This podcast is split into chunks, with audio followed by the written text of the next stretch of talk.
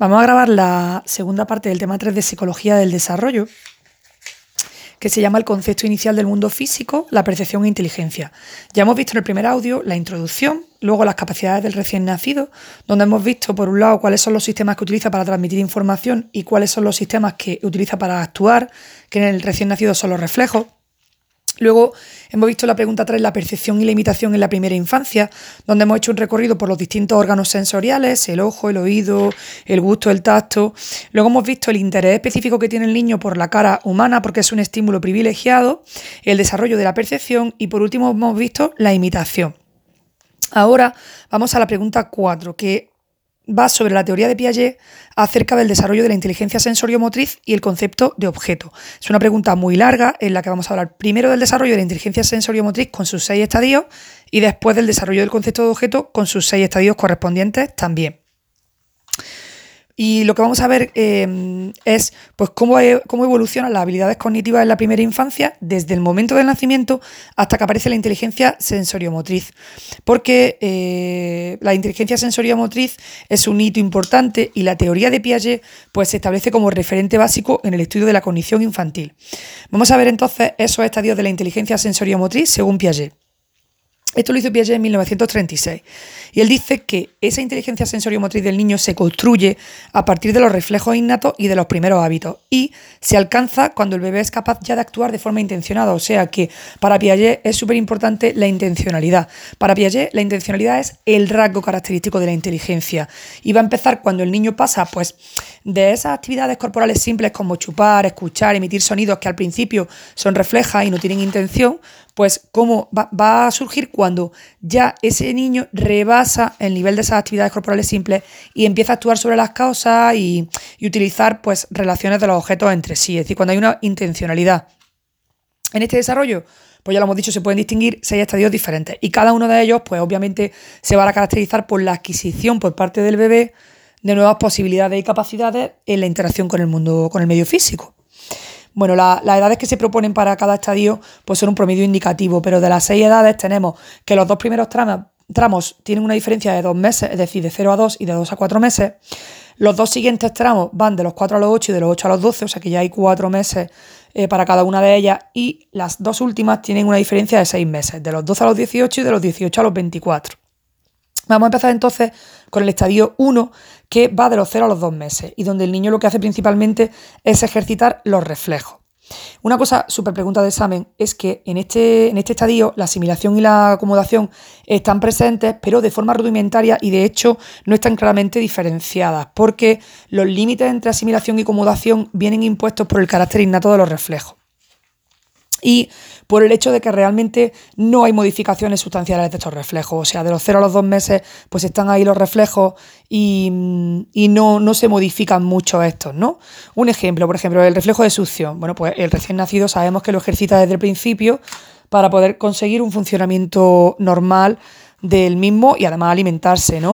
A medida que el bebé ejercita ese reflejo, pues va a conseguir su consolidación. ¿Y cómo se produce esta consolidación? Porque él, por ejemplo, va a modificar las situaciones en las que se activa. Por ejemplo, pues em, la succión inicialmente se activa con, el, con la teta, ¿no? Pero si, por ejemplo, también chupa un dedo, pues se chupa el dedo, pues ahí estaría modificando las situaciones en las que ese reflejo de eh, de succión se activa. Y claro, estas modificaciones pues ya constituirían rudimentos de acomodaciones. Si lo recordamos, la asimilación y la acomodación son partes de esa adaptación. Entonces, eh, el hecho de que no solo chupe la teta, sino que también chupe un dedo, pues sería una modificación de las situaciones en las que se activa el reflejo de succión y podríamos considerar esto un, rudimento de acomodaciones mediante las cuales el bebé pues va a ir empezando a introducir pequeños cambios en su reflejo innato, aunque hemos dicho que en este estadio 1 hay muy pocos cambios en, en ese carácter innato de los reflejos y hay, eh, de hecho, la caracterización o, por lo que se caracteriza el estadio 1 es la, la, ausencia de modificaciones sustanciales en los mismos, o sea que se dan pequeñas modificaciones en los reflejos, pero no son modificaciones muy grandes. Así que el niño, por ejemplo, ahí hace acomodaciones, pero también hace asimilaciones. ¿En qué se pone manifiesto la asimilación? Pues, por ejemplo, en el hecho de que el niño sea capaz de aplicar el esquema del reflejo de succión a un conjunto mayor de objetos y también que sea capaz de distinguir entre los mismos, ¿no? Por ejemplo, cuando le va a dar la, no sé, un chupete para chupar y el niño dice, por aquí no paso, me das la teta. Entonces, cuando el niño se niega a, succionar el chupete o el dedo y exige el pecho, lo que está haciendo es realizar un tipo de asimilación mediante el cual está reconociendo las diferencias entre los objetos sobre los que es posible ejercer el reflejo de succión. Y lo que va a buscar es la satisfacción de las necesidades nutritivas solo en aquellos que lo puede, que, en aquellos objetos que le pueden proporcionar alimento. Así que, por un lado, acomodación ¿vale? Cuando se modifican las situaciones en las que se activa, por ejemplo, el reflejo de succión y asimilación cuando el niño pone de manifiesto que es capaz de distinguir entre los distintos objetos que puede chupar, incluso cuando se niega a chupar uno en vez de otro. La verdad es que aquí es un poco difícil de, de, entender muy bien la diferencia entre asimilación y acomodación. Parece ser que acomodación sería pues, cuando el niño introduce en su esquema innato pequeños cambios, por ejemplo, cuando consigue succionar de una manera más eficiente o más cómoda para él, y asimilación cuando aplica el esquema de succión a un conjunto mayor de objetos y es capaz de distinguirlos. La verdad que eh, la segunda parte, o sea, la de asimilación cuando aplica el esquema de succión a un conjunto mayor de objetos, sí que me queda bastante clara. En la acomodación es donde lo veo más difícil, porque en el la primera parte, cuando decía que eh, en la acomodación se activa se activa el reflejo de succión en otras situaciones, a mí me suena mucho asimilación. Pero bueno, si consideramos la acomodación como esa, esa situación en la que, o esa característica en la que ya el niño introduce a su esquema innatos pequeños cambios y entonces pues succiona de manera más cómoda o más eficiente, pues ya sí que entendería la diferencia entre asimilación y acomodación. No obstante, podemos quedarnos con la idea de que en esta época, en el estadio 1, pues realmente la asimilación y acomodación no están muy, muy diferenciadas, no se diferencian claramente y a lo mejor por eso parece que lo que nos dice aquí este párrafo parece que coincide, ¿no? Lo que dice con asimilación y con acomodación. Bueno, con eso pasaríamos ya, eh, terminaríamos, digamos, lo que es la parte del estadio 1 de los 0 a los 2 meses, donde habría un ejercicio de los reflejos y se irían perfeccionando. En el estadio 2, que va de los 2 a los 4 meses, ya aparecen las reacciones adquiridas por un lado y las reacciones circulares primarias. Y antes de desarrollar este estadio 2, pues podíamos preguntarnos qué es eso de reacciones adquiridas y qué es eso de reacciones circulares. Bueno, las reacciones adquiridas son reacciones que, como su propio nombre indica, se han ido adquiriendo, es decir, que se han ido trabajando, que se han ido adoptando. Por lo tanto, ya no serían reacciones reflejas, o sea que reacción adquirida sería un poco como lo opuesto a una reacción refleja. Una reacción refleja es innata, mientras que una reacción adquirida es algo que se ha ido adquiriendo, que se ha ido pues eh, trabajando, pues lo que serían los primeros hábitos. Entonces, la, en esta etapa, en esta etapa, en el estadio 2, pues aparecen las primeras adquisiciones, que serían esos primeros hábitos del bebé que ya son una evolución, una alteración de los reflejos innatos, aunque en esta etapa todavía no tienen rasgo de intencionalidad. O sea que el niño está eh, tuneando los reflejos hacia algo más adquirido, más aprendido, pero todavía no hay una intención clara, ¿no? Luego, por otro lado, hemos dicho también que esta es una época de reacciones circulares primarias. Bueno, una reacción circular, ¿qué es? Pues es una repetición de una acción que tiende a ejercitar y consolidar nuevos esquemas. Es decir, cuando el niño descubre, pues yo qué sé, em, un movimiento que, que, le gusta y lo repite y lo repite y lo repite, porque es lo que está haciendo al repetirlo de forma sistemática. Por ejemplo, me chupo el dedo y digo, joder, me flipa chuparme el dedo, entonces me lo chupo más. Pues esa, esa repetición constante de chuparse el dedo, pues realmente tiende a ejercitar y consolidar un nuevo esquema dentro del niño. Las reacciones circulares pues pueden ser primarias, pueden ser secundarias y terciarias. Las primarias son las que están centradas en el niño, por ejemplo, chuparse el dedo sería una reacción circular primaria. Las secundarias estarían centradas en el medio, por ejemplo, eh, llega a mis manos un sonajero, me flipo, ultra flipo con el sonajero y venga agitar el sonajero. Pues eso sería secundaria porque está centrada en el medio. Y recordemos que las reacciones circulares se llaman circulares porque son repetitivas, o sea, esa acción se está repitiendo todo el rato porque el niño internamente está intentando consolidar ciertos esquemas, ¿no? Bueno, pues en esta época pues los bebés son ya capaces de eh, conductas como, por ejemplo, chuparse los pulgares en forma sistemática, lo que sería una reacción circular primaria, que lo acabamos de decir. Y ojo, porque esto de chuparse el dedo coordina ya dos cosas. Por un lado, el reflejo de succión y por otro lado, el movimiento de la mano, ¿no? O sea que va apareciendo aquí una coordinación entre mano y boca que va a implicar pues, que el bebé sea capaz de chuparse el pulgar de esa forma sistemática y no por azar, que es que esto es lo más importante, que esto no se hace al tuntún, sino que ya, mm, oye, eh, el niño está ahí entretenido chupándose su dedo no lo hace por casualidad, ¿no? A lo mejor la primera vez lo ha hecho por casualidad, pero una vez que empieza la reacción circular, no, ¿no? Y, y Piaget nos dice, oye, que esto es una, una adaptación adquirida porque no hay ningún instinto que induzca al niño a chuparse el dedo, ¿no? Eh, por un lado, vamos a otra vez a volver a hablar de asimilación y acomodación, pues la modificación del esquema reflejo de succión va a suponer una acomodación debido a la experiencia. Antes lo hemos dicho en el apartado anterior, bueno, en la etapa 1, ¿no? En el estadio 1, hemos dicho que la acomodación sería pues ese perfeccionamiento de, de chupar el dedo de forma más eficiente, o en el otro caso, chupar el pezón de forma más eficiente. Pues esa modificación del esquema reflejo de succión va a suponer, por un lado, una acomodación debido a la experiencia y, por tanto, pues ya una asimilación y acomodación que antes no existía, que no estaba diferenciada y que va a alcanzar pues, mayor relevancia en estadios posteriores, ¿no? La asimilación ahora, en este estadio 2, ya no es una repetición del esquema reflejo, sino más bien pues una repetición de las nuevas adaptaciones adquiridas. ¿Y cuál va a ser el resultado de todo esto? Pues que va a haber un progresivo fortalecimiento y consolidación, porque ya hemos dicho que las reacciones circulares lo que queríamos hacer con ellas pues era eh, ejercitar y consolidar pues, nuevos esquemas, ¿no? Así que lo que estamos diciendo es que el bebé de forma casual, de pronto, coordina mano y boca. Y esto le permite la succión del pulgar y el bebé se flipa y dice, pero ¿qué me estás contando? Que aquí yo por casualidad he conseguido chuparme el dedo. Pues ahora voy a tender a repetir esta nueva conducta hasta el infinito, de forma circular, hasta conseguir esa consolidación y establecimiento de un esquema nuevo, que es que me puedo chupar el dedo y eso le va a permitir pues, realizar la conducta de forma sistemática. Y en esto consiste efectivamente la reacción circular primaria, pues en esta repetición de las nuevas adaptaciones y pues la función de esta, de esta reacción sería el establecimiento y consolidación de nuevas conductas en el repertorio del sujeto, porque estamos entre los dos y los cuatro meses, entonces el niño, chico, si es que está aprendiendo a vivir, bueno, pues que fíjate que hito, ya me se chupa el dedo.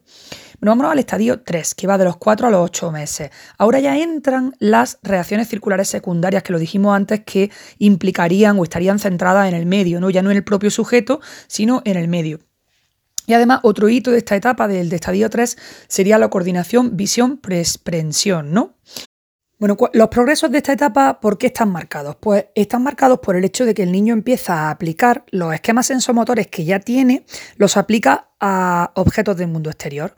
Y ojo, porque también va a adquirir otros nuevos, otros esquemas sensomotores nuevos. O sea, que los que tenía los aplica a los objetos del mundo exterior y además desarrolla otro o adquiere otros esquemas sensomotores nuevos.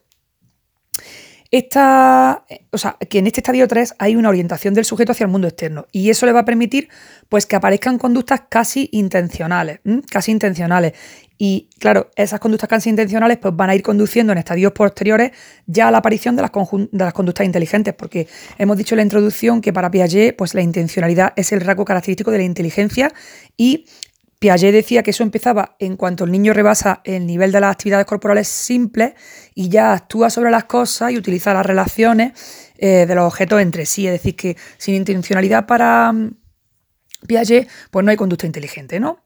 Eh, en este estadio, las actividades motoras en general y en concreto las, las, actividades motoras que hace con las manos, por ejemplo, pues el niño agarra cosas, las golpea, las empuja, pues esas, esas mm, actividades que en la etapa anterior eh, formaban parte de reacciones circulares primarias, pues ahora se convierten en reacciones circulares secundarias. ¿Y esto cómo sucede? Pues porque al principio, en el estadio anterior, a lo mejor el niño pues se flipaba con algo y para manifestar su alegría pues movía los brazos y, y conseguía pues como un movimiento general de su cuerpo en plan, ¡ay qué gusto estoy! ¡ay qué feliz estoy! Pues esas sacudidas del bebé que antes hacía para manifestar su alegría, pues mediante el proceso de acomodación, eh, resulta que ahora repite ese resultado interesante que cogió, que era mover el cuerpo, ahora lo repite para mover un muñeco. Entonces, se, mm, se convierte en una reacción circular secundaria porque implica ya el medio exterior Y esto lo hace a través del proceso de acomodación. Si nos acordamos, eh, la acomodación es el proceso mediante el cual el sujeto modifica sus esquemas para poder incorporar nuevos objetos y conocimientos a su estructura cognitiva. Entonces, él modifica el esquema que tenía de que si yo hago así con mis brazos, pues me, me flipo y manifiesto alegría. Y ahora ese esquema que tenía le voy a incorporar un nuevo objeto, que es el muñeco. Y voy a hacer el mismo eh, esquema corporal de moverme ahí los brazos y las piernas, pero además cuando muevo mis brazos, muevo el muñeco. Y entonces, pues, mediante esta acomodación, pues modifico estos esquemas e incorporo el objeto y nuevos conocimientos del mundo, ¿no? Y bueno, es una reacción circular secundaria porque el, niño se va a flipar hacer esto con el muñeco, con el sonajero, se va a flipar nivel leyenda, porque con esta acción, digamos, repetitiva, lo que va a hacer es ejercitar y consolidar esos nuevos esquemas que quiere incorporar mediante la acomodación. Hemos hablado ya de acomodación y ahora hay que hablar de asimilación, en concreto la asimilación reproductiva.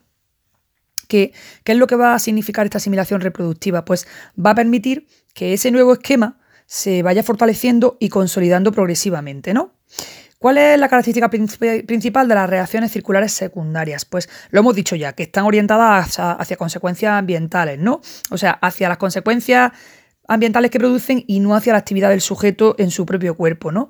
Y la exploración que el bebé realiza del medio ambiente pues está basada en esas reacciones circulares secundarias. Y, bueno, esta exploración hay que recalcar que está en el origen de importantes desarrollos intelectuales porque tiene un gran valor adaptativo, ¿no? Ya hemos terminado el estadio 3, donde el niño ha empezado con las reacciones circulares secundarias, y ahora vamos al estadio 4, que va de los 8 a los 12 meses. Aquí, ¿qué tenemos? Tenemos la coordinación de esquemas secundarios y la aplicación a situaciones nuevas. ¿Qué pasa en el estadio 4? Pues que los bebés ya son capaces de repetir y mantener resultados interesantes que al principio los consiguieron al azar, pero que ahora lo están haciendo pues como con más conciencia, ¿no? Y van a coordinar pues esos esquemas secundarios para conseguir un fin determinado.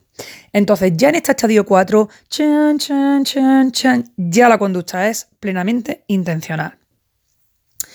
Ejemplos de coordinación, de conductas de coordinación entre esquemas. Pues, por ejemplo, cuando el niño aparta un obstáculo para conseguir un objeto. ¿Por qué esto implica una coordinación de esquemas? Bueno, pues porque eh, implica la utilización coordinada de dos esquemas secundarios. Uno transitivo, que sería apartar el obstáculo, y otro final, que sería el esquema de alcanzar el objeto meta. O sea, claro, tenemos que el niño mm, quiere coger, yo qué sé, la muñeca, pero en medio hay una silla.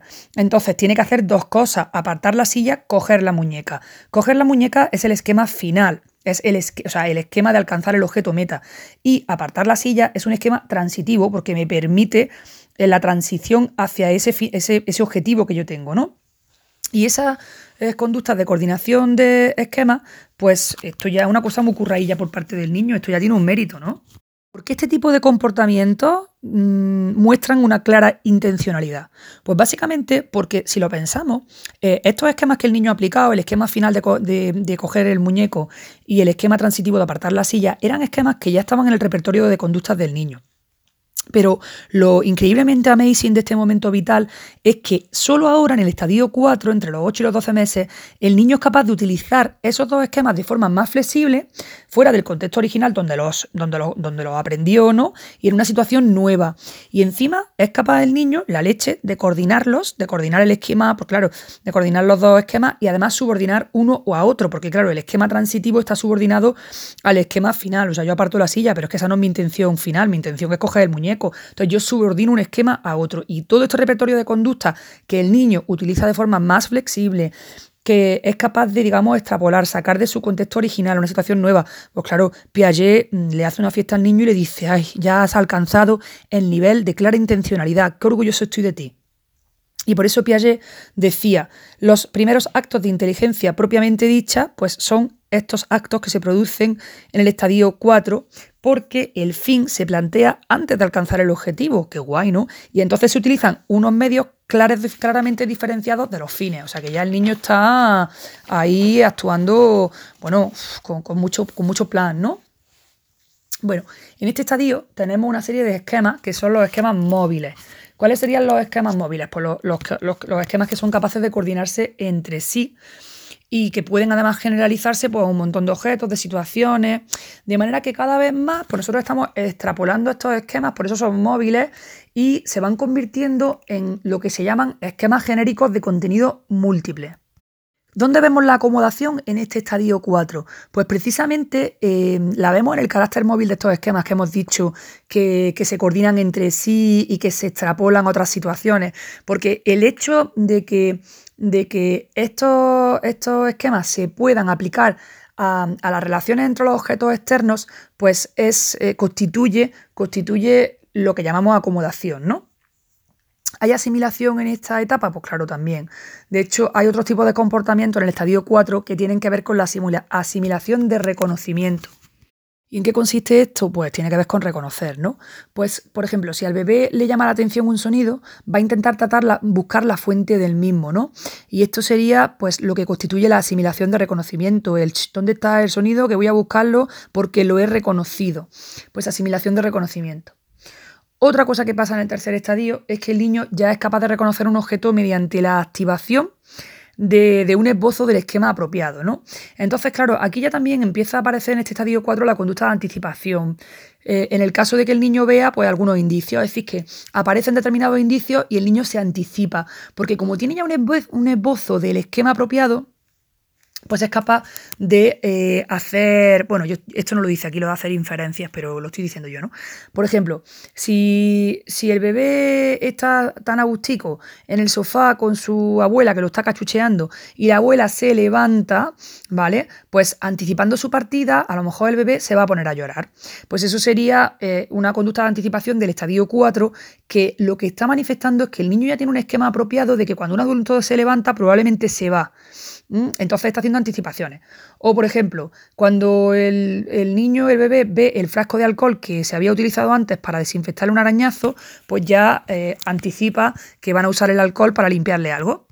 Aquí hay que tener cuidado con una cosa, porque estas conductas anticipatorias, pues claro, mm, suponen una previsión que, es independiente de la acción que se esté realizando, claro, porque yo estoy previendo algo que todavía no ha pasado.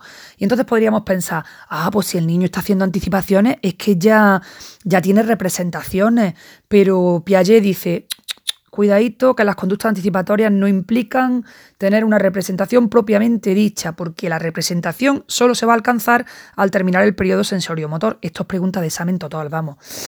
Bueno, después del estadio 4 pasaríamos al estadio 5, que va de los 12 a los 18 meses. Aquí aparecen ya las reacciones circulares terciarias y habría un descubrimiento de nuevos medios de experimentación activa. Bueno, pues aquí en, este, en esta etapa lo que más la caracteriza es que el niño está experimentando a lo bonzo, ¿no? Y esa experimentación activa va a hacer que el niño pues vaya constituyendo, vaya creando nuevos esquemas. Y claro, cuando luego coordina estos nuevos esquemas, pues se va a producir una aparición de, un tipo superior de coordinación, porque claro, si los esquemas están más curraillos, pues la, la coordinación va a ser superior. Y en concreto, en concreto, en este estadio 5, la coordinación pues es, destaca porque está dirigida por la búsqueda de nuevos medios. Y por eso se va a convertir en una reacción circular terciaria. Vamos a explicar esto. Cogemos a un niño, ¿no? Dijimos que chuparse el dedo, reacción circular primaria, porque tiene que ver con el propio cuerpo. Em, agitar un muñeco, reacción circular secundaria, porque tiene que ver con eh, explorar, bueno, eh, manejar el medio, ¿no? Y ahora aparece la reacción circular terciaria, donde hay una orientación hacia los objetos, pero para provocar nuevos resultados. Entonces, la reacción circular terciaria lo que la caracteriza es que estamos manejando el medio exterior, pero además introducimos variaciones, porque el niño está intentando provocar nuevos resultados.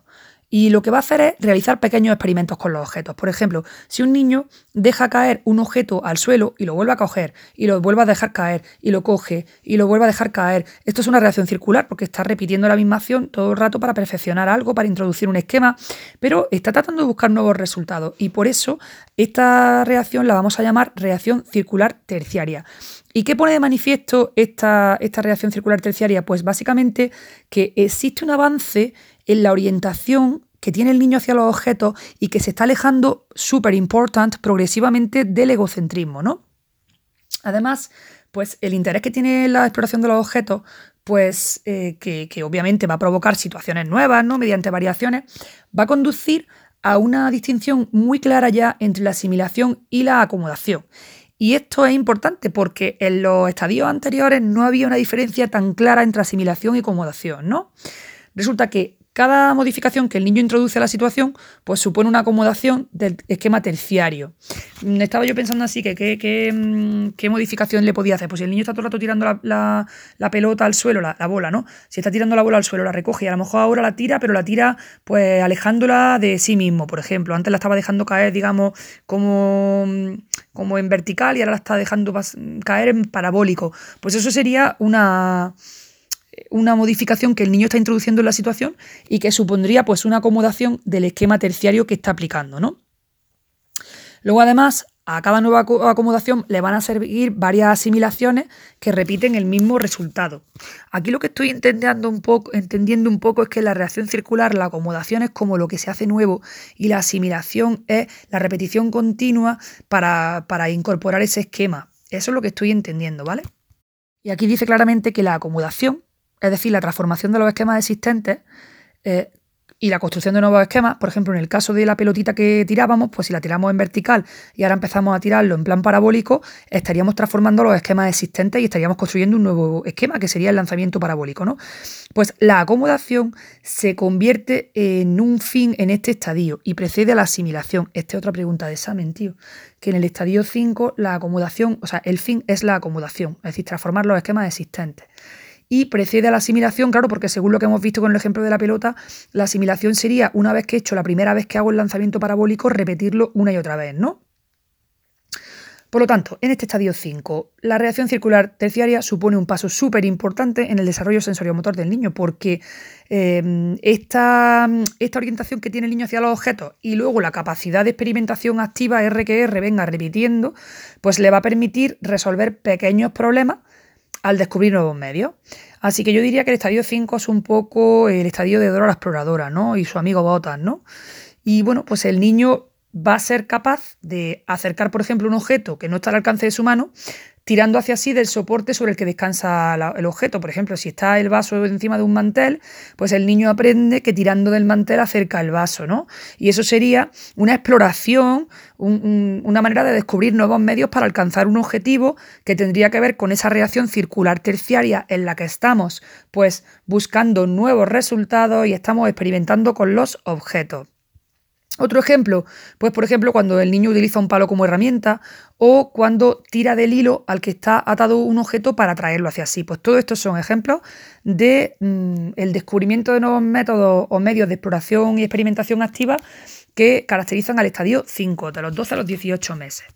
Ya nos queda el último estadio, que sería el estadio 6, que vaya de los 18 a los 24 meses. Y aquí lo más característico es la invención de nuevos medios por combinación mental. Esta etapa es muy chula y es la etapa ya con la que culmina este desarrollo sensoriomotor porque el niño logra una nueva forma de conducta intencional. Si nos acordamos dijimos que en el estadio 4 aparecía la intencionalidad, la conducta intencional. Y aquí hay una nueva forma de conducta intencional que va a pasar por una representación mental donde yo voy a previsualizar las operaciones que voy a hacer y eso me va a permitir pues no tener que coordinar esquemas ya conocidos ni tampoco pues tener que hacer experimentos nuevos para conseguir el fin propuesto. Voy a poner un ejemplo y ahora voy a seguir explicándolo. Por ejemplo, si nosotros queremos eh, solucionar un problema, pues la representación mental en forma de imagen simbólica de cómo se podría solucionar me va a permitir evitar la necesidad de realizar conductas de tanteo o de experimentación activa, porque yo voy a previsualizar, previsualizar cómo yo solucionaría eso. O sea, en este caso, nosotros en el estadio 4 dijimos, por ejemplo, que el niño aparta una silla para coger una muñeca, ¿no? Y estuvimos hablando pues de cómo eh, había dos esquemas coordinados, uno era el esquema final y otro era el esquema, el transitivo, ¿no?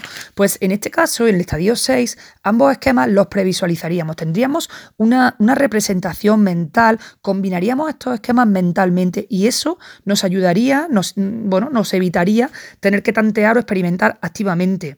Entonces, el sujeto en este estadio lo que pasa es que ya ha, ha adquirido la posibilidad de utilizar representaciones internas y no tiene que utilizar ya esquemas sensorios motores únicamente, sino que puede previsualizarlo. Y esto le va a abrir los caminos para el desarrollo del pensamiento lógico y conceptual. Claro, aquí por ejemplo nos dice, bueno, claro, eh, ¿qué es lo que permite hacer las representaciones? Pues nos dice Piaget que la aptitud representacional que se adquiere en este estadio, pues tiene forma de imágenes simbólicas. Claro, estas imágenes simbólicas nos están anunciando con la trompeta, están tocando la trompeta y están diciendo, niños, que ya va a surgir la función simbólica, que se acerca al pensamiento representacional. Y claro, esta representación simbólica del esquema pues va a preceder a la solución del problema y nos va a evitar, pues eso, las conductas de tanteo, de experimentación activa y todo esto. Piaget daba un ejemplo de cómo eran estas imágenes simbólicas, ¿no? Y decía, pues por ejemplo, que su hija Lucien, pues a lo mejor tenía que sacar un objeto de una caja de cerilla. Y antes de hacerlo, la niña abre y cierra su boca. Entonces, mediante esta conducta lo que está realizando es una representación simbólica del esquema de aumentar la abertura de la caja para extraer el objeto que contiene. Entonces, sería una imagen simbólica que ya pues implicaría un pensamiento representación y una, representacional y una combinación mental de esquemas que nos va a ahorrar tener que ensayar, sino que simplemente previsualizamos cómo solucionarlo, ¿no?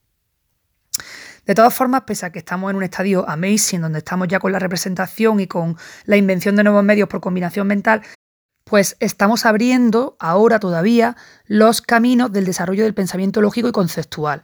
De todas formas, que esto es pregunta de saben total, para Piaget la inteligencia empieza en este periodo sensomotor, en el estadio 6. Ya hemos visto entonces las fases o las características generales de los estadios del desarrollo de la inteligencia sensorio-motriz. Y ahora vamos a ver el otro gran bloque de Piaget, que es el desarrollo del concepto del objeto.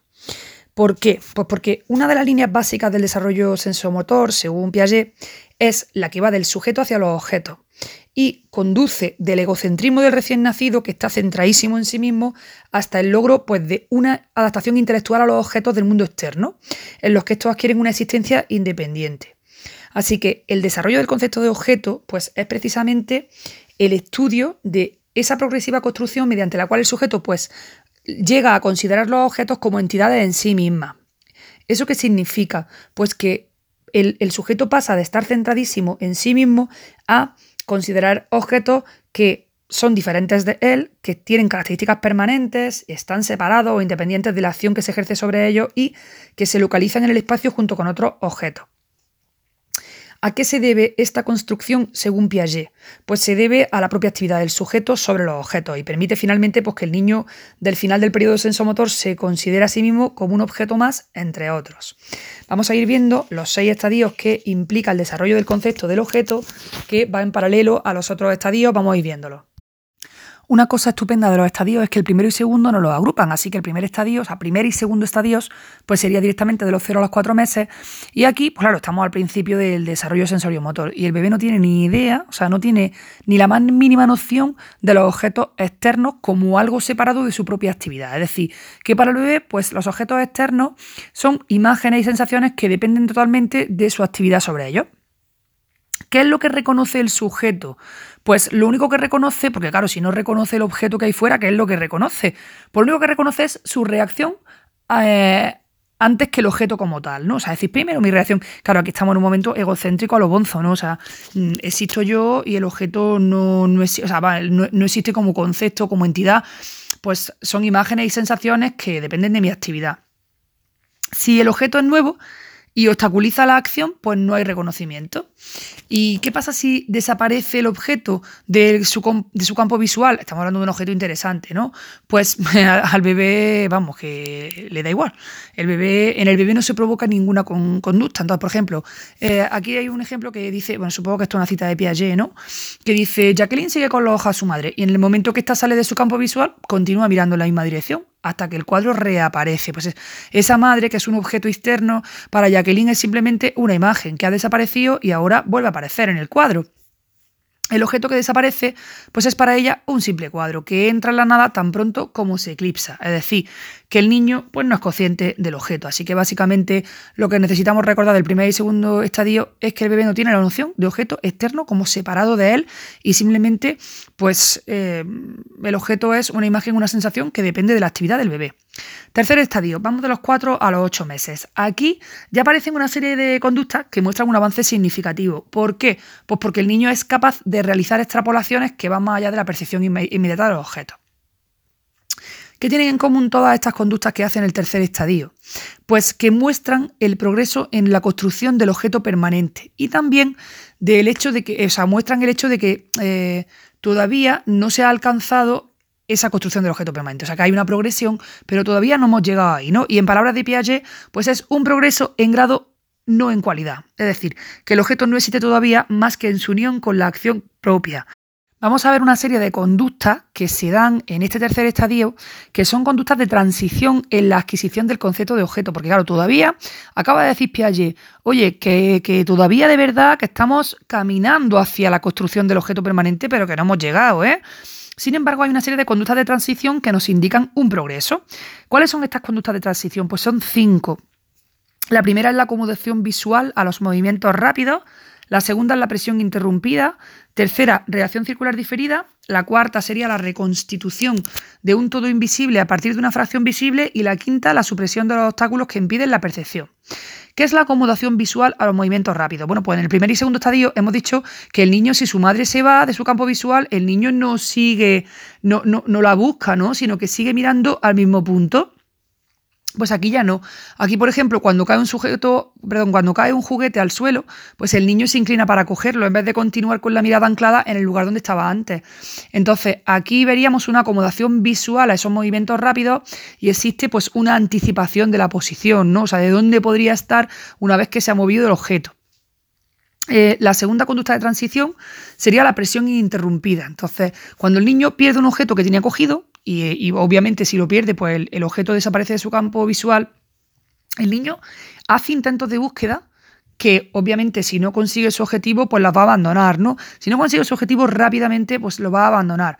Y esto Dice aquí que es el principio de permanencia del objeto, pero no lo explicamos. Yo creo que lo que quiere decir es que vamos hacia el principio de permanencia, porque claro, si tú lo tenías, se ha desaparecido, pero tú lo buscas, eh, en tu interior ya hay una especie de preconciencia de que, aunque no lo veas, en algún lado está, ¿no? Por eso es una transición hacia esa percepción o esa construcción del objeto permanente.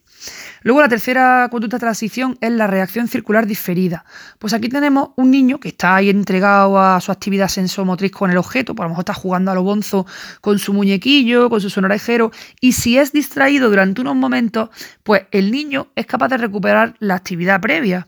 Eh, ¿Qué pone de manifiesto esta reacción circular diferida? Pues lo que pone de manifiesto es un rasgo que es muy característico de este tercer estadio y es que eh, la actividad del sujeto pues sería la que ha adquirido permanencia y no los objetos.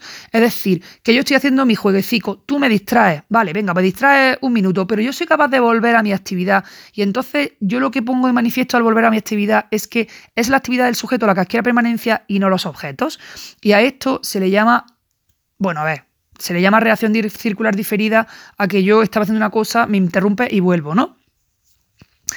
Porque recordemos que lo de reacción circular era lo de repetir, ¿no? Luego está la cuarta conducta de transición, que es la reconstitución de un todo invisible a partir de una fracción visible. Ejemplo, el niño coge un biberón medio escondido y ahí lo que está mostrando es un reconocimiento.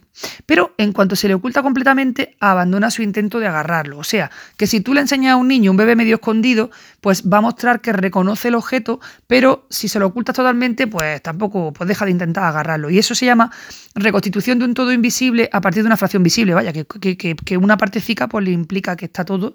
Y eso pues una transición hacia... Claro, es que todo esto es un camino hacia finalmente construir el objeto permanente, que es que mm, imaginaros que es que en el primer y segundo estadio el niño no, no tiene ni siquiera la noción de que existe un objeto externo que es diferente a él, ¿no?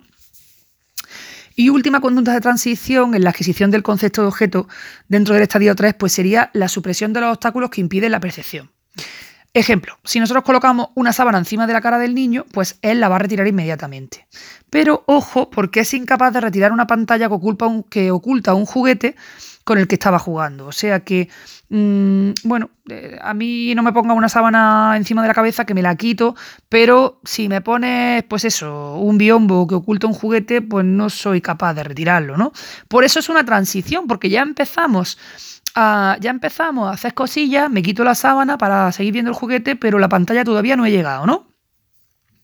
Pues este sería el tercer estadio, donde estamos eh, progresando hacia esa construcción del objeto permanente y el avance significativo es que el niño es capaz de realizar extrapolaciones que van más allá de la percepción inmediata de los objetos, como por ejemplo el tema de ver la parte de en la, conducta esta de transición de reconstitución de un todo invisible a partir de una fracción visible, hemos visto un ejemplo de esto, ¿no? De extrapolar más allá de la percepción inmediata del, del objeto, porque estás viendo un trozo de biberón, pero tú estás extrapolando y más allá de la percepción de ese trozo reconoces el biberón entero. Vámonos al cuarto estadio, que va de los 8 a los 12 meses. Bueno, aquí el niño lo que está haciendo ya es buscar activamente los objetos detrás de las pantallas, por eso ya ha habido un cambio. Y, va a buscar, pues eso, si nosotros le, ocultamos el objeto con una pantalla, con un obstáculo, pues ya no va a limitar su búsqueda al campo perceptivo. Entonces, esta conducta de búsqueda de los objetos ocultos, pues ¿Cuándo aparece? Pues si el cuarto estadio de los 8 a los 12 meses, pues a los 8 o 9 meses ya empieza a buscar los objetos ocultos. Y claro, ¿qué es lo que muestra esta conducta de búsqueda? Pues que el niño ya tiene una noción de objeto que incluye su existencia, incluso aunque esté fuera del campo visual, que aquí es donde está el kit de la cuestión, ¿no? Porque en el otro lado, o sea, en el otro, en el tercer estadio, el niño veía trozos, ¿no? Veía trozos, por ejemplo, trozo de, ve un trozo del biberón. O, por ejemplo, se le caía un juguete y el niño se inclinaba para cogerlo en vez de estar mm, siguiendo con la mirada fija en un lugar donde estaba antes. Entonces hay una anticipación de la posición. Pues eso que pasaba en el tercer estadio, ahora en el cuarto estadio, ya incluso aunque el, objeto esté fuera del campo visual, pues el niño ya tiene una constancia de, la permanencia del objeto, ya la ha adquirido, ¿no? Eh, ¿Es una constancia plena? No, todavía tiene limitaciones. Y dice Piaget que estas limitaciones se revelan en, una cosa que él llama la reacción típica.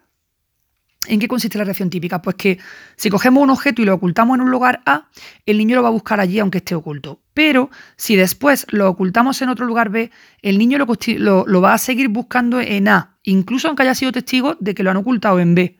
Entonces, esto se llama un error típico o conducta A, no B. ¿Vale? Pues eso es lo que dice Piaget, que revela que la constancia de ese objeto permanente todavía no está del todo hecha, ¿vale? Nos falta un poquillo más de horno, nos falta un poquillo más de hervor. Vámonos al quinto estadio que va de los 12 a los 18 meses. Bueno, pues aquí ya el niño resuelve el problema anterior y busca el objeto en el segundo lugar, en el lugar B en el que fue escondido, y por lo tanto va a manifestar que él es capaz de tomar en consideración los desplazamientos sucesivos del objeto del que hace testigo, ¿no? ¿Esto qué significa? Pues significa en su evolución que ya no existe ningún lugar o digamos una posición privilegiada y por otro lado que la información visual que ha recibido el sujeto pues se, utiliza a la hora de buscar el objeto, porque en el cuarto estadio vimos, el cuarto estadio vimos que aunque después de ponerlo en A y buscarlo en A, él era testigo de lo, de lo que lo ocultaban en el lugar B, sin embargo seguía buscándolo en, en el lugar A por eso, porque tenía la reacción típica. Pero aquí ya no existe ningún lugar o posición privilegiada y lo que va a primar es la información visual. Si el niño ha visto que después de esconderlo en A, lo esconden en B, entonces va a buscar el objeto en B.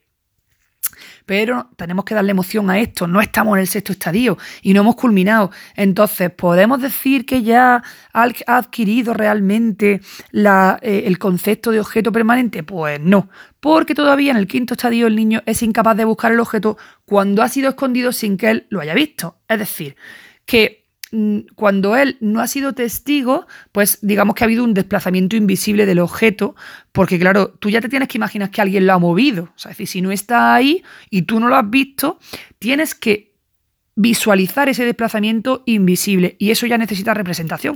Y como la representación no surge hasta el sexto estadio, pues, oh my god, pues no es posible. Sexto estadio de los 18 a los 24 meses ya es el último estadio pues estamos ya en el culmen del desarrollo sensorio-motor y en este caso estamos en el culmen del desarrollo del concepto de objeto y aquí ya pues a partir de este año y medio, de los 18 meses, pues el niño va a ser capaz de buscar los objetos que han sido escondidos mediante desplazamientos invisibles. Es decir, que esa primitiva capacidad representacional propia que caracteriza este sexto estadio, pues le va a permitir al niño imaginarse, es decir, inferir pues, que alguien ha trasladado el objeto de un lugar a otro, incluso aunque él no lo haya visto o no lo haya percibido directamente. Ya puede hacer una representación de que alguien lo ha movido, ¿no? El niño, pues cuando adquiere el concepto de objeto, adquiere uno de sus rasgos principales, que es la constancia o permanencia. Y luego además el niño pues, posee en este sexto estadio los conceptos del espacio, del tiempo, de la causalidad y todo eso pues, le va a permitir lograr una representación coherente y completa de la realidad en la que está incluido. Y ya a partir de, la, de, esta, de toda esta concepción de tiempo, espacio, causalidad, pues va a poder actuar de forma inteligente. Así que ya Piaget dice que el niño es inteligente porque ha culminado pues, su estado, sexto estadio sensorio-motor. Vamos a ver la pregunta número 5 que se llama Estudios y concepciones teóricas recientes en las teorías que vamos a explicar ahora, o los experimentos, los estudios que se han hecho, pues lo que se ha intentado es poner un poco a prueba pues, los experimentos que hizo Piaget, todas las conclusiones que sacó sobre la permanencia del objeto, sobre la explicación del error A no B. Pues todo esto se ha, se ha puesto a prueba en otros experimentos y se han dado lugar pues, a otras concepciones teóricas que son recientes.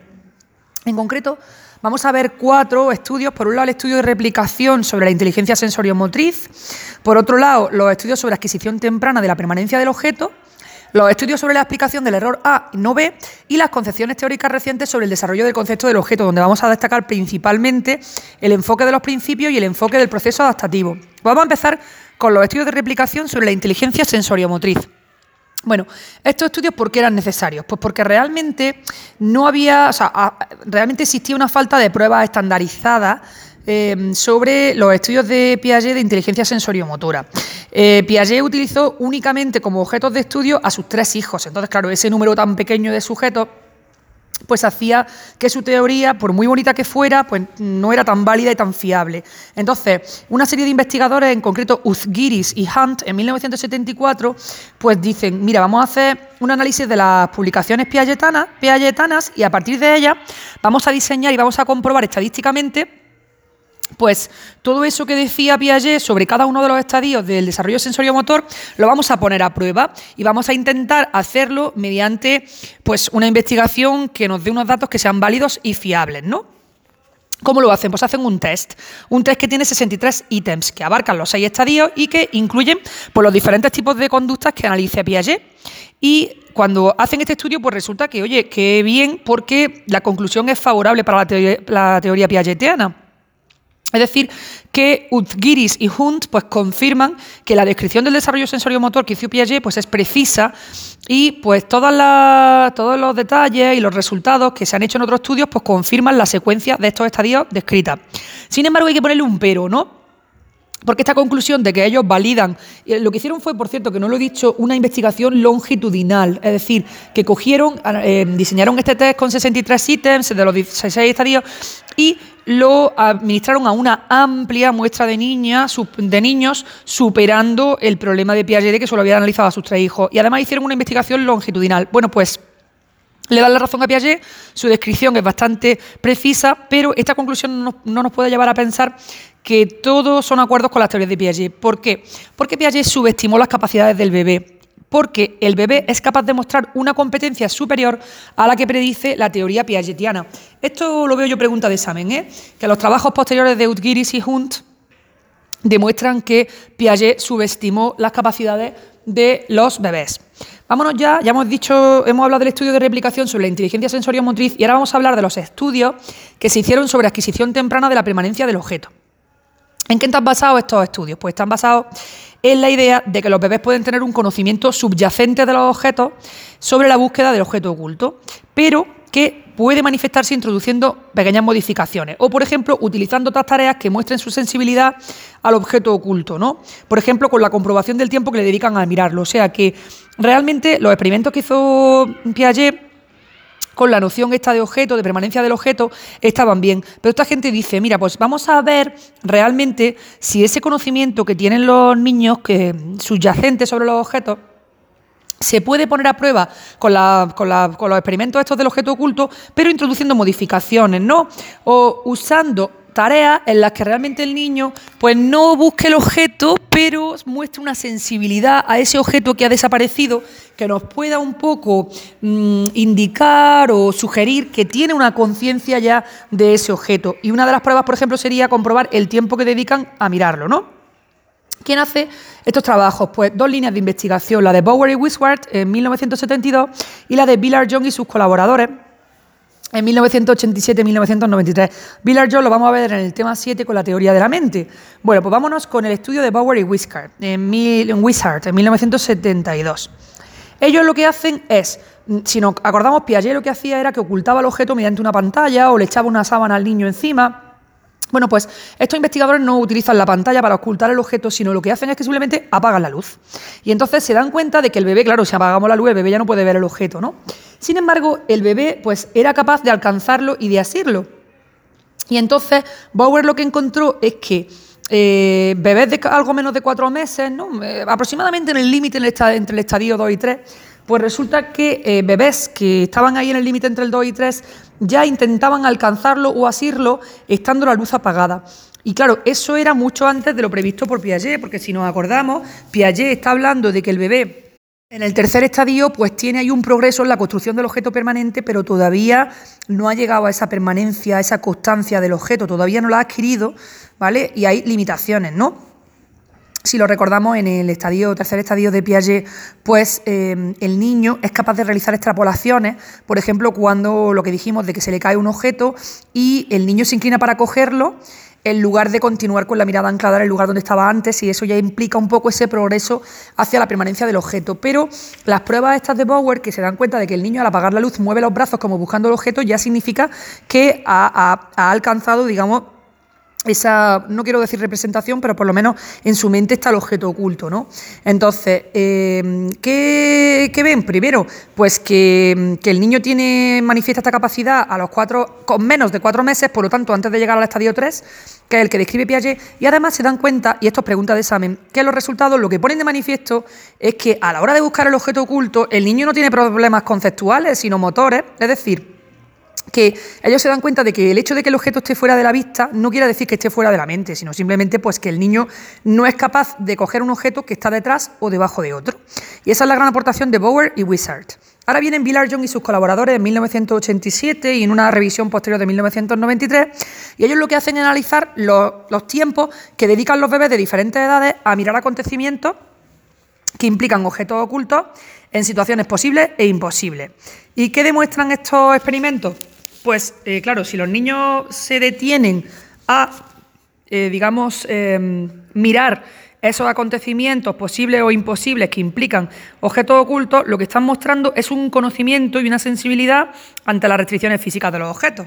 Bueno, ¿en qué consisten estos estudios? Pues lo que hacían era que cogían al bebé y lo, lo situaban delante de acontecimientos que incluyen objetos de movimiento. ¿Vale? O sea, que por ejemplo le ponemos al bebé a mirar un coche que se mueve. Y los investigadores van a utilizar dos fases. Una de habituación, en la que el niño se familiariza con el objeto de movimiento, por ejemplo, un ratico está mirando el coche ahí que se mueve, ¿no? Y otra de prueba. Y ya en esta fase de prueba, pues introducían en el estudio pues, la realización de movimientos posibles o imposibles. Por ejemplo, ponían a un bebé mirando un coche que rodaba hacia abajo por una rampa, ¿no? Y había dos situaciones. Una, en la situación sería imposible cuando el coche tenía que atravesar un bloque que estaba escondido y que impedía su paso. Y en la situación posible, pues el coche rodaba por la rampa cuando el paso estaba libre sin problema, ¿no? ¿Qué comprobaron los investigadores? Pues que los bebés de tres meses y medio dedicaban más tiempo a mirar los acontecimientos imposibles que los posibles. Y con esto, ¿qué es lo que podían comprobar? Pues básicamente que los bebés ya estaban mostrando pues, algún conocimiento de esa existencia del objeto oculto, porque claro, el incremento del tiempo en su mirada lo que venía a decir es que el bebé tiene una expectativa de que ese bloque oculto, que él sabía que estaba oculto, iba a impedir el paso del coche, ¿no? Así que, pues esta sería la prueba esta que hicieron Biller John y sus colaboradores, comprobando los tiempos que dedicaban a los, bebés de diferentes edades, ¿no? aunque ahora hemos hablado de un bebé de tres meses y medio, a mirar acontecimientos eh, que implicaban objetos ocultos en situaciones posibles o imposibles. Resulta que eh, más tarde, bueno, ya hemos dicho tres, meses y medio, o sea que esto también un poco está diciendo que la adquisición de esa, eh, esa progresión en, la, en, el concepto de permanencia del objeto que Piaget situaba en el estadio 3, que es a partir de los cuatro meses, pues aquí se estaba dando un poco antes, ¿no? Luego llegan Haidt y Bainson en 1998 y dicen, oye, tampoco os pongáis nerviosos porque eh, los estudios anteriores tampoco pueden, o sea, los estudios que acabamos de decir, ¿no? los de Bowery y Wistard y los de John y sus colaboradores, pues llegan y Benson y dicen, no os pongáis nerviosos, que esos estudios que acabamos de, explicar no tienen por qué suponer un desafío real a la explicación de Piaget, ¿no? de, la adquisición del concepto de objeto, sino más bien vendrían a decir o a dar la razón de que mm, hay un carácter gradual en la adquisición del desarrollo este de permanencia del objeto, ¿no? Claro, ¿cómo se puede explicar esto, este desarrollo gradual? Pues porque el desarrollo perceptivo y el desarrollo sensorio-motor pues están mutuamente relacionados, ¿no? Y claro, hay desarrollos perceptivos como por ejemplo la adquisición de la constancia del tamaño o la existencia de una constancia perceptiva inicial, que resulta que son anteriores a la adquisición completa de la permanencia del objeto. O sea, que el desarrollo perceptivo y sensorio-motor están eh, relacionados y ciertas cosas perceptivas se producen antes de la, de, digamos, la que tú completes esa, esa, esa adquisición de la permanencia del objeto. Por ejemplo, pues esa adquisición de la constancia del tamaño y de, em, y de la existencia de la constancia perceptiva inicial. Bueno, entonces, ¿qué sostiene la perspectiva esta de Hayes y Benson? Pues lo que sostiene es que los hallazgos de Bower y Wistar y Billard John y sus colaboradores pues no contradicen la teoría de Piaget, de Piaget simplemente pues parten de una interpretación incompleta o incorrecta de, de la teoría de Piaget. Y eso también lo dicen Fisher y, Fisher y Weidel. O sea, Fisher y Weidel dicen un poco lo mismo. Dicen, mira, que la concepción piagetana sobre el desarrollo del objeto es correcta. Lo único es que los resultados estos de, los investigadores de Bower y de Villarjon hay que interpretarlos pues desde esa concepción piagetana sobre el desarrollo gradual, gradual, súper importante del concepto de objeto, ¿no? Y ya está, lo único que indican esta, estos, digamos, pues claro, porque Bower y Wistar y Billard John vienen a situar esa permanencia del objeto antes, o sea, decir, ese objeto oculto que el niño ya está pensando en él cuando apagan la luz, o cuando eh, dedican más tiempo a mirar la situación imposible, viene a decir que a los tres meses y medio antes antes del estadio 3 ya lo está alcanzando. Y Fisher y Weidel dicen, bueno, vale, pues muy bien, pero que, lo único que indican los estudios estos es que existen adquisiciones perceptivas que son anteriores y que están relacionadas pues, con esas conductas de transición eh, típicas del estadio 3 que explicaba Piaget, ¿no? Las conductas estas pues, de acomodación visual a los movimientos rápidos, depresión ininterrumpida, reacción circular diferida, etcétera. Ya hemos visto entonces los estudios de replicación sobre la inteligencia sensorio-motriz y los estudios sobre adquisición temprana de la permanencia del objeto. Y ahora vamos a ver los estudios sobre la explicación del error A, no B. Bueno, si lo recordamos, este error era típico del estadio 4, ¿no? que va de los 8 a los 12 meses. Y en este error, pues el niño ha visto que el objeto que primero escondieron en A, ahora lo esconden en B. Sin embargo, es como si se hubiera fijado a que estuvo en A y entonces el niño sigue diciendo que está en A, pese que ha visto que lo han puesto en E, ¿no? Pues resulta que se han revisado también los estudios estos sobre, o sea, se ha revisado la explicación del error a la 9 y se han visto claros indicios de que hay una competencia que es más temprana de lo que postulaba Piaget. O sea que otra vez los estudios lo que demuestran es que lo que describe Piaget es correcto, pero un poquito antes, ¿no? Hay algunos autores pues, que lo que han hecho ha sido comprobar que algunas veces los bebés, pues, aunque cometan este error típico y busquen el objeto en A, pues mm, se ve que el bebé, vale, elige A, pero miran el lugar correcto B. Y claro, de alguna manera indirectamente, si el niño se lo está pensando, ya no lo tiene tan claro, ¿no? Entonces, estos estudios lo que demuestran es que cuando las conductas que hay que alcanzar y mirar difieren, claro, miras a B, pero al final eliges A, ¿no? Pues los niños aciertan más veces con la mirada que con el movimiento de alcanzar y así el objeto, ¿no? Es como si hubiera una, especie de desfase entre la sensibilidad, que nos indican las tareas de origen perceptivo, que sería mirar la posición del objeto, y las tareas sensoriomotoras, que tendrían que ver con la búsqueda y el alcance motor, ¿no? O sea, que aquí estamos diciendo otra vez un poco lo mismo, que el niño realmente sabe que está en B, pero a nivel motor no está tan desarrollado y entonces, aunque está parándose y está mirando la posición del objeto en el lugar B, que es el correcto, pues sus características sensoriomotoras le hacen que la búsqueda y el alcance motor lo lleve a cogerlo, a señalar A, ¿no? Bueno, em, lo que vienen aquí a decir los autores de estas investigaciones es que las evidencias perceptivas realmente no contradicen necesariamente esa teoría piagetana, sino lo que, lo que insisten es que hay un carácter gradual de la misma, o sea que otra vez lo mismo, que el carácter es gradual. ¿Por qué? Pues porque la identidad del objeto es anterior y es diferente a la permanencia del objeto. Y claro, si lo pensamos, si yo hago un estudio perceptivo que se basa en la mirada, pues me estoy centrando en la identidad del objeto. Pero si yo hago un estudio sobre la conducta de alcance del objeto, es decir, sobre lo que el niño hace, me estoy fijando en la permanencia del objeto y no es lo mismo. Entonces, lo que los investigadores dicen es, claro, es que si tú te fijas en cuánto tiempo se detienen a mirar el lugar correcto B, pues te estás fijando en la percepción de la mirada y te estás fijando en la identidad del objeto. Y es que ya sabemos que la identidad del objeto se adquiere antes de la permanencia del objeto. Luego eso no le quita la teoría Piaget, simplemente hace hincapié en el carácter gradual. Primero desarrolla la identidad y después la permanencia del objeto. Wellman pues, y otros colaboradores pues, hicieron un, minucioso metaanálisis sobre eh, todos los estudios que se habían realizado al respecto de la explicación del error A9. En concreto analizaron 30 estudios y eso les permitió pues, una visión sintética de esos resultados que encontraron y pues lo que vieron fue que realmente eh, el efecto de diversas... O sea, lo que descubrieron fue que había varias variables que afectaban a la búsqueda del objeto escondido en B y no en A. Y Hayes y Benson lo resumen de la misma manera. Dicen, mira, la probabilidad de que sea correcta la búsqueda en los ensayos B ¿no? se va a incrementar cuando las cubiertas que ocultan los objetos son diferentes, cuando el número de escondites es superior a 2 y con la edad. O sea que cuanto mayor es el niño, mayor probabilidad, hombre, esto es obvio, de que busquen correctamente en B. Cuanto mayor es el número de escondites, por lo, menos si es superior a 2, más probabilidad de que se eh, busque correctamente en B. Y también cuando las cubiertas que se utilizan pues, para eh, ocultar el objeto en el lugar A y en el B sean distintas. ¿Qué cosas vieron? Pues que ni el número de ensayos de búsqueda en la posición A anterior eh, eh, al ensayo en B, ni la distancia entre esconditos, pues, entre escondites afectaba a las tasas de error en los ensayos B. Yo esto lo veo, todas estas cosillas las veo muy preguntas de examen. O sea que edad, número de escondites superior a 2 y cubiertas que ocultan los objetos siendo diferentes, eh, aumentan la probabilidad de elegir B correctamente. ¿Qué no afecta a que se elija correctamente, pues ni el número de ensayos que se ha, que se ha hecho anteriormente cuando el objeto se colocaba en A, ni la distancia entre escondites va a afectar a, las tasas de error en los ensayos B. Vamos con las cuartas, el cuarto apartado de, este, de esta pregunta 5 de estudio y concepciones históricas recientes, que nos habla de las concepciones teóricas recientes sobre el desarrollo del concepto de objeto.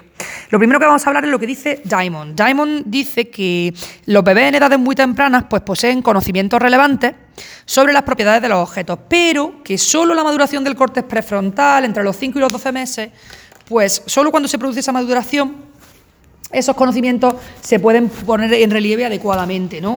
Entonces él explica que el retraso que se ve en el niño a la hora de hacer las conductas de búsqueda del objeto oculto, realmente, claro, porque el niño antes de los siete meses pues tiene, tiene dificultades para organizar las secuencias de acciones medio fines. Si nosotros le ponemos a un niño un objeto oculto detrás de una pantalla o detrás de un trapo y el niño tiene primero que quitar la pantalla, destapar el objeto y luego alcanzarla, aquí el niño tiene que organizar secuencias de acciones medio fines. Y resulta que el niño antes de los siete meses tiene dificultad para hacer eso. Entonces, lo que dice él es que esa es la razón por la que se retrasa por la que se retrasa las conductas de búsqueda del objeto oculto en el niño, a pesar de que ya entre los 5 y los 12 meses el niño tapar el objeto, quitar la pantalla y después tiene que alcanzar y así el propio objeto, o sea, así cogerlo, pues claro, nosotros eh, a lo mejor la, dificultad viene dada porque al niño, pues em, antes de los siete meses, le cuesta organizar estas secuencias de acciones medios fines, ¿no? Por eso él dice que que el retraso en las conductas estas de búsqueda del objeto oculto se debe a la, dificultad que tiene para organizar las secuencias medio fines y no tanto porque el niño no tenga conocimientos relevantes sobre las propiedades del objeto, porque esos conocimientos eh, se dan ya desde muy temprano. Lo que pasa que como el corte frontal madura entre los 5 y los 12 meses, pues hasta los 7 meses más o menos que empieza el niño a poder coordinar esas secuencias de acciones medio fines, no va a poder mostrar que realmente tiene esos conocimientos relevantes sobre las propiedades de los objetos. Eh, Diamond también se pronuncia sobre la explicación del error A no B y él que dice, pues él dice que lo que explicaría, los factores que explicarían el desarrollo de las habilidades de memoria y la inhibición de la respuesta dominante, pues van a estar afectados por los procesos de desarrollo cerebral durante el primer año de vida. Entonces, lo que él dice es que el niño depende de desarrollar su memoria y de desarrollar su capacidad de inhibir la respuesta dominante. Es decir, que tiene que decir que está en B, pero le sale dominante A. Bueno, esto no lo pone en el libro, pero yo entiendo que lo que quiere decir de la inhibición de la respuesta dominante es que, si lo recordamos en la explicación del error A, no B, es que primero le ponían al niño varias veces el objeto oculto en A y luego se lo ponían en B, pero el niño tenía como respuesta dominante A. Entonces, por eso decía eso. Entonces, Diamond dice: es que el niño necesita madurar sus habilidades de memoria y necesita madurar su capacidad de la respuesta dominante. Y esto va a depender del, desarrollo cerebral durante el primer año de vida. Con respecto a la memoria, pues dice Daimon, mira, la, memoria permite incrementar la demora entre el momento en que se oculta el objeto y la búsqueda, es decir, que cuanto más tiempo pasa desde que se oculta el objeto hasta que el niño lo busca, hay una mayor demora. Entonces, si el niño tiene desarrollada la memoria, pues la demora no va a influir tanto, pero si no la tiene tanto, cuanta más demora, más la va a cagar, ¿no? Entonces dice Daimon, mira, antes de los 12 meses, una mínima demora va a impedir a los bebés buscar el objeto correctamente en B, porque no tienen memoria suficiente como para, eh, digamos, eh, soslayar o superar los problemas que supone la demora. Y a los 12 meses, pues si el niño sigue teniendo conductas erróneas, es ya porque la demora ha sido muy larga, por ejemplo, de unos 10 segundos, ¿no? Así que antes de los 12 meses, si hay una mínima demora, el niño ya va a elegir A, pese a que la respuesta correcta es B, porque no tiene la habilidad de memoria para retener. Y a partir de los 12 meses, pues si la demora de más de 10 segundos, también se va a equivocar. Eso dice Daimon con respecto a la memoria. Y luego también dijo que eh, la prueba esta de error A no B dependía no solo de la habilidad de memoria, sino también de la capacidad de inhibir la conducta dominante de búsqueda en A. Es decir, que el niño, como ha visto tantas veces que se ha hecho en A, tiene una conducta dominante de buscarlo en A. Pues esa inhibición va, a depender del área motora suplementaria de la corteza frontal. Ya sabemos, lo hemos dado muchas asignaturas, psicología fisiológica, bueno, psicología de la emoción. Hemos visto lo importante que es la corteza frontal y el área motora para inhibir pues, ese impulso ¿no? a buscarlo en esa respuesta dominante que es A. ¿Cuándo madura esa área motora suplementaria? Pues entre los 5 y los 9 meses. Y claro, a partir de esa edad ya sí que podemos inhibir pues, diversos tipos de reflejos de la mano, coordinar mejor las secuencias de acciones manuales. Entonces, claro, esto lo que viene a decir es que si no hay un desarrollo de la memoria, no hay un desarrollo de la capacidad de inhibir la respuesta dominante, el niño la va a cagar y va a elegir B a pesar de que sabe que es A. Así que lo que viene a explicar es un poco por qué se producen esos fallos desde otra perspectiva. Bueno, en la concepción de estos procesos adaptativos vemos dos corrientes. Una es el enfoque de los principios y otra es el enfoque del proceso adaptativo. El enfoque de los principios, ¿en qué consiste? Pues los investigadores que están a favor de este enfoque de los principios lo que sostienen es que los niños, pues al nacer, vienen dotados de ciertos principios conceptuales que son de tipo innato y lo que van a hacer es orientar y restringir la relación cognitiva del niño con el medio. ¿En qué está basada o hacia dónde está, con qué está relacionado el enfoque de los principios? Pues con la teoría de principios y parámetros de Chomsky, que viene a hablar, pues eso, de que tenemos unos mecanismos innatos que o bien está presente desde el nacimiento o que es de adquisición, de adquisición temprano, pero que va a manifestarse en una serie de principios que tienen los bebés dentro de su cabeza, ¿no? Por ejemplo, para pensar, un ejemplo de un principio que tendría de forma innata, según estas teorías de los principios, pues sería que el bebé pensara, los objetos existen independientemente de la percepción que tengo de ellos, ¿no? Pues ya hemos dicho que estos principios estarían presentes del nacimiento, serían de adquisición temprana y eh, se pondrían de manifiesto en el niño porque tendría cierta sensibilidad, por muy mínima que fuera, sería una sensibilidad que el bebé mostraría pues en tareas como las del tiempo de mirada, en la que al final no elige B y elige A, pero se dedica un tiempo a mirar B entonces, eh, desde este enfoque de los principios, pues el retraso en las tareas piagetanas de búsqueda, pues no implica que los bebés no posean estos principios, sino que sería producido por otros déficits en la actuación que tienen que ver con algún sistema o capacidad secundaria, pero no porque el niño no posea este principio, sino porque hay otros sistemas secundarios que le impiden mostrarlo, ¿no? Esto sería la teoría de los principios. Por el contrario, el enfoque del proceso adaptativo, pues lo que subraya es pues, que hay un carácter adaptativo y gradual del desarrollo y lo que pone el acento es en los procesos y en los mecanismos de interacción que subyacen a la conducta infantil. Y también pues, en los sutiles cambios que se van dando en este proceso adaptativo con el aumento de la, de la experiencia. O sea, que no hacen tanto hincapié en el carácter innato, en estos principios, sino en esos procesos y mecanismos de interacción que por el aumento de la experiencia hacen que el, individuo vaya, vaya evolucionando.